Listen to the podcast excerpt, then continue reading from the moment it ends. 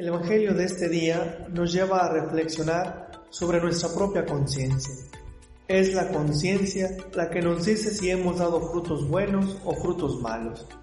La persona bien formada en la convivencia comunitaria hace crecer dentro de sí una buena manera de ser que la lleva a practicar el bien.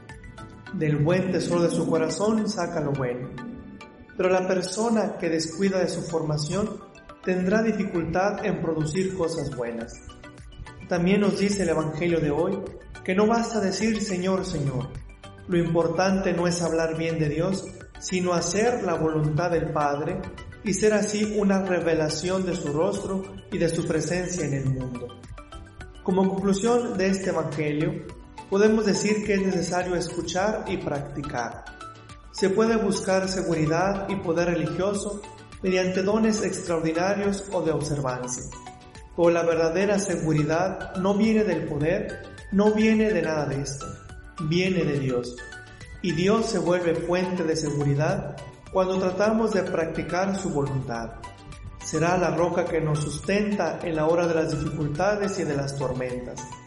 Dios debe ser la roca de nuestra vida. La persona que confía en Dios al mismo tiempo se vuelve también roca para los demás. Paz y bien.